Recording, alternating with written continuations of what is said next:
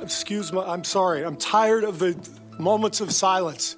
Enough. Das ist Steve Kerr, der Trainer des Profi-Basketballteams Golden State Warriors. Gestern nach dem Spiel seiner Mannschaft gegen die Dallas Mavericks. Er wollte aber keine Fragen zum Spiel seiner Mannschaft beantworten, sondern fordert nach dem Amoklauf in einer Grundschule in Texas endlich verschärfte Waffengesetze in den USA. Statements wie dieses gibt es quasi nach jedem tödlichen Amoklauf in den Vereinigten Staaten, auch aus der Politik.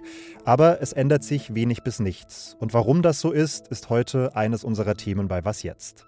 Sie hören das Nachmittagsupdate am Mittwoch, den 25. Mai. Mein Name ist Janis Karmesin und der Redaktionsschluss für diesen Podcast ist um 16 Uhr. Werbung. Diese Woche in der Zeit? Die Bücher des Frühlings. 16 Seiten blühende Fantasie. Von gefährlichen Liebschaften, einer Flucht auf dem Mississippi und magische Erzählkunst. Das Literaturspezial zur Buchmesse in Leipzig. Die Zeit, Deutschlands größte Wochenzeitung. Jetzt am Kiosk oder direkt bestellen unter zeit.de/slash Mir ist beim Frühstück heute Morgen so ein bisschen mein Müsli im Hals stecken geblieben, als ich ein Video aus Uvalde in Texas gesehen habe. Schreiende, weinende Eltern hinter einer Polizeiabsperrung waren da zu sehen. Sie knien auf der Straße, beten, dass ihre Kinder gleich gesund aus der Schule kommen. Aber die Eltern von mindestens 19 Kindern, von Zweit-, Dritt-, Viertklässlerinnen, haben vergeblich gewartet. Sie sind bei dem Amoklauf an einer Grundschule getötet worden, neben ihnen außerdem zwei Erwachsene. Es ist der Amoklauf an einer Schule mit den meisten Todesopfern seit zehn Jahren in den USA, aber schon die 27. Schießerei an einer US-Schule allein in diesem Jahr. Und auch darüber hinaus wird dieses Problem der Waffengewalt in den USA, das ja schon so lange da ist, immer größer. Laut dem FBI hat sich die Zahl der Massenschießereien zwischen 2017 und 2021 verdoppelt. Wir müssen also mal wieder über Waffenbesitz in den USA sprechen und das mache ich jetzt mit Rike Havertz, internationale Korrespondentin von Zeit Online und Host unseres US-Podcasts OK America. Hallo Rike. Hallo Janis. Ich fand es schon einigermaßen bizarr oder grotesk, wie der US-Präsident in der Nacht in seinem Statement fast hilflos, muss man sagen, gefragt hat. When in God's name Wann werden wir uns der Waffenlobby endlich entgegenstellen? Warum gelingt es der Politik in den USA, trotz all dieser schrecklichen Ereignisse einfach nicht, dieses Problem einzudämmen? Ja, Joe Biden ist so hilflos und so verzweifelt wie jeder US-Präsident vor ihm, ausgenommen vielleicht Donald Trump, der sowieso nichts daran ändern wollte. Aber ich erinnere mich auch an Barack Obama, der so oft vor die Kameras treten musste mit Tränen in den Augen. Und auch Joe Biden war ja sehr emotional. Die Demokraten haben aber einfach nicht die entsprechenden Mehrheiten, um wirklich etwas an der Gesetzeslage zu ändern. Und die US-Republikaner, die stehen sehr fest an der mächtigen Waffenlobby NRA, also der National Rifle Association. Und ihr Machterhalt wird auch dadurch dadurch gesichert, dass sie dieser Waffenlobby den Rücken stärken und sagen, wir werden nichts durchsetzen, was die Waffengesetzgebung in diesem Land einschränkt. Was macht die Waffenlobby denn so mächtig? Also wie hat es diese Waffenlobby, die NRA, geschafft, sich in so eine Machtposition zu bringen? Sie spielen mit der Angst der Menschen. Ich zitiere mal Wayne LaPierre, das ist einer der prägendsten Figuren der NRA in den vergangenen Jahrzehnten, der ein ganz berüchtigtes Zitat einmal gesagt hat, das Einzige, was einen Bösewicht mit einer Waffe aufhalten kann, ist ein guter Mensch mit einer Waffe. Also die Antwort der NRA auf Gewalt, auf Waffengewalt ist immer noch mehr Waffen. Und vor allen Dingen spielen sie natürlich auch mit der, mit der Angst derer, die glauben, dass mit jeder Waffengesetzgebung sie einen Schritt näher äh, dem Horrorszenario aus ihrer Sicht kommen, dass die Amerikaner dass die Demokraten ihnen ihre Waffen wegnehmen wollen. Aber äh, Hintergrundchecks zum Beispiel oder ähm, wirklich Verfolgung von wer verkauft Waffen an wen, das mindert ja niemandem das Recht, eine Waffe zu besitzen. Aber sie spielen wirklich mit dieser Angst. Es liegt schon seit ungefähr zwei Jahren, liegen zwei Gesetze auf dem Tisch, die das Repräsentantenhaus verabschiedet hat. Die sehen vor, dass die Abgabe von Waffen an strengere Personenprüfungen gekoppelt werden soll.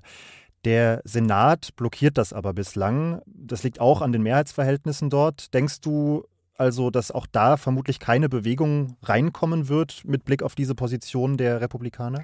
Leider nein. Ich habe das schon äh, einmal zu oft erlebt. Ich recherchiere schon sehr lange zu dem Thema und man dachte äh, nach Sandy Hook, was ja 2012 war, was eben dieser erste furchtbare Amoklauf an einer Grundschule war, dass das doch jetzt wirklich äh, die Politikerinnen und Politiker zum Umdenken bewegen müsste. Und jetzt, äh, zehn Jahre später, sprechen wir beide wieder darüber und es hat sich nichts verändert und deswegen glaube ich auch nicht, dass sich diesmal etwas ändern wird. Das ist ernüchternd, aber ich danke dir trotzdem für deine Antworten. Danke. Dank dir. Sprung zurück in den Frühsommer 2020. Das Vereinigte Königreich ist im Lockdown. Und in Downing Street heißt es hoch die Tassen und der Boris Johnson ist mit dabei. Das ist der sogenannte Partygate-Skandal in den Worten unserer Korrespondentin Bettina Schulz. Hochrangige Politikerinnen inklusive dem Premier Boris Johnson haben Partys gefeiert und das während der Bevölkerung alle Zusammenkünfte streng verboten waren. Für diese Regelverstöße, für diese Tabubrüche trägt die Regierungsspitze um Boris Johnson die entscheidende Verantwortung. Das sagt jedenfalls ein neuer Bericht einer internen Untersuchungskommission. Die Regierung hätte diese Treffen im Wissen über deren Existenz, über ihr Stattfinden unterbinden müssen, hat das aber nicht getan. Boris Johnson hat sich heute im britischen Unterhaus dazu geäußert und er hat sich für seine Teilnahme an einer Feier im Juni 2020 entschuldigt und er hat gesagt, that I take full responsibility for everything that took place on my watch. Dass er die volle Verantwortung für die Ereignisse übernehme.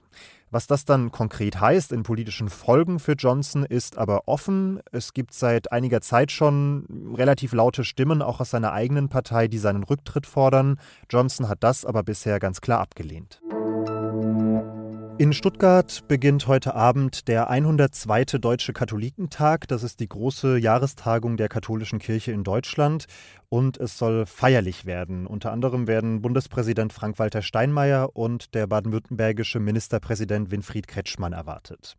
Aber natürlich steht auch diese Veranstaltung, wie alles, was die katholische Kirche anbelangt, im Licht der Missbrauchsskandale und der massenhaften Austritte aus eben dieser Kirche. Es werden zwar insgesamt weiterhin rund 30.000 Teilnehmende erwartet, aber das ist verglichen mit anderen Jahren, da kamen teilweise dreimal so viele, eigentlich ziemlich wenig. Besonders im Mittelpunkt steht seit dieser Woche plötzlich der Vorsitzende der Deutschen Bischofskonferenz, Georg Betzing. Denn unsere Kollegen der Zeitbeilage Christ und Welt haben aufgedeckt, dass Betzing im Jahr 2000 einen Priester trotz Missbrauchsvorwürfen befördert haben soll. Zwei Frauen warfen dem Mann damals sexuelle Belästigung vor, Betzing soll ihm aber lediglich eine Rüge erteilt haben und ihn dann trotzdem befördert haben. Das Bistum Limburg, wo Betzing seit 2016 Bischof ist, hat heute eine Stellungnahme zu den Vorwürfen herausgegeben und Betzing verteidigt. Im Artikel in der Christ und Welt entstehe fälschlicherweise der Eindruck, dass der Bischof sich auf die Seite der Täter im Missbrauchsskandal stelle. Betzing setze sich aber vielmehr für einen echten Kulturwandel in der Kirche ein. Was noch? Mir ist in einer Meldung in der New York Times das offizielle Spirit Animal von allen begegnet, die davon träumen, einfach mal abzutauchen, alles hinter sich zu lassen. Und dieses Tier heißt Pyralidae. Das ist eine Mottenart, die das letzte Mal vor 110 Jahren in Sri Lanka offiziell gesichtet worden ist und die jetzt am Flughafen von Detroit in den USA zum ersten Mal wiederentdeckt wurde. Sie war als Larve unterwegs im Gepäck eines Mannes, der aus den Philippinen in die USA gereist ist. Und weil sie als hochgefährlich für Bäume und für Pflanzen gilt, hat die US Border Security das getan, was sie mit unerwünschten Migranten ebenso macht. Sie hat die Motte erstmal in Sicherungsverwahrung genommen. Pyralide droht zwar nicht wie vielen anderen die Abschiebung, sondern nur eine ausgiebige Untersuchung im Labor, aber ich glaube, wahrscheinlich hat sie sich ihre Rückkehr in die große Öffentlichkeit trotzdem ein bisschen anders vorgestellt. Das war es mit dieser Folge von Was jetzt, die heute noch mehr als sonst eine Teamarbeit war. Danke an Simon, Pia und unseren Studenten Marc Fährmann für die Zuarbeit. Morgen früh übernimmt dann eine weitere Kollegin, nämlich Konstanze Keins. Bis dahin können Sie uns Mails schreiben an wasjetzt.zeit.de. Ich bin Janis Karmesin und sag bis bald.